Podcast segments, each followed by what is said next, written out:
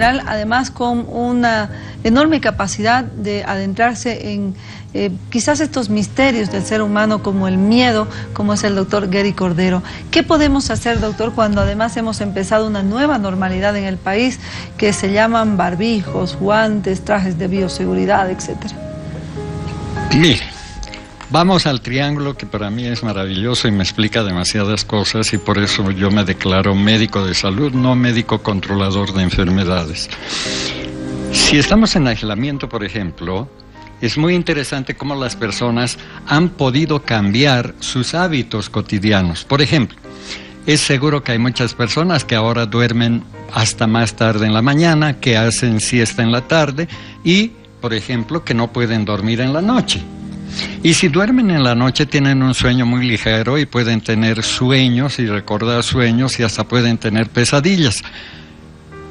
El hecho de estar en, confinamiento, por ejemplo, podría generar que se sientan inútiles porque no saben hacer cosas de la casa o no está a la altura de ellos hacer cosas de la casa.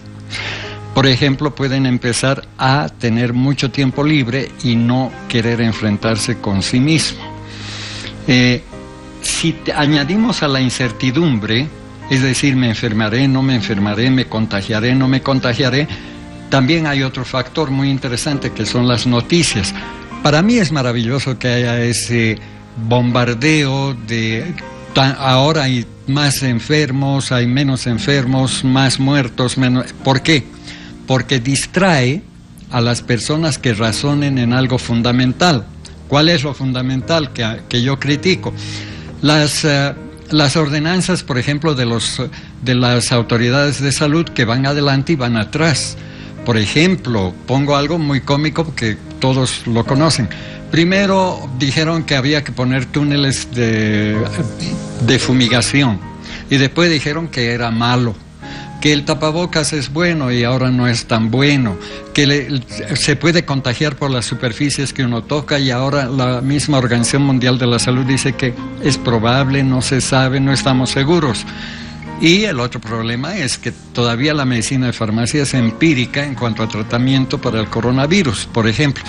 Esto genera más incertidumbre y nos va a generar ansiedad.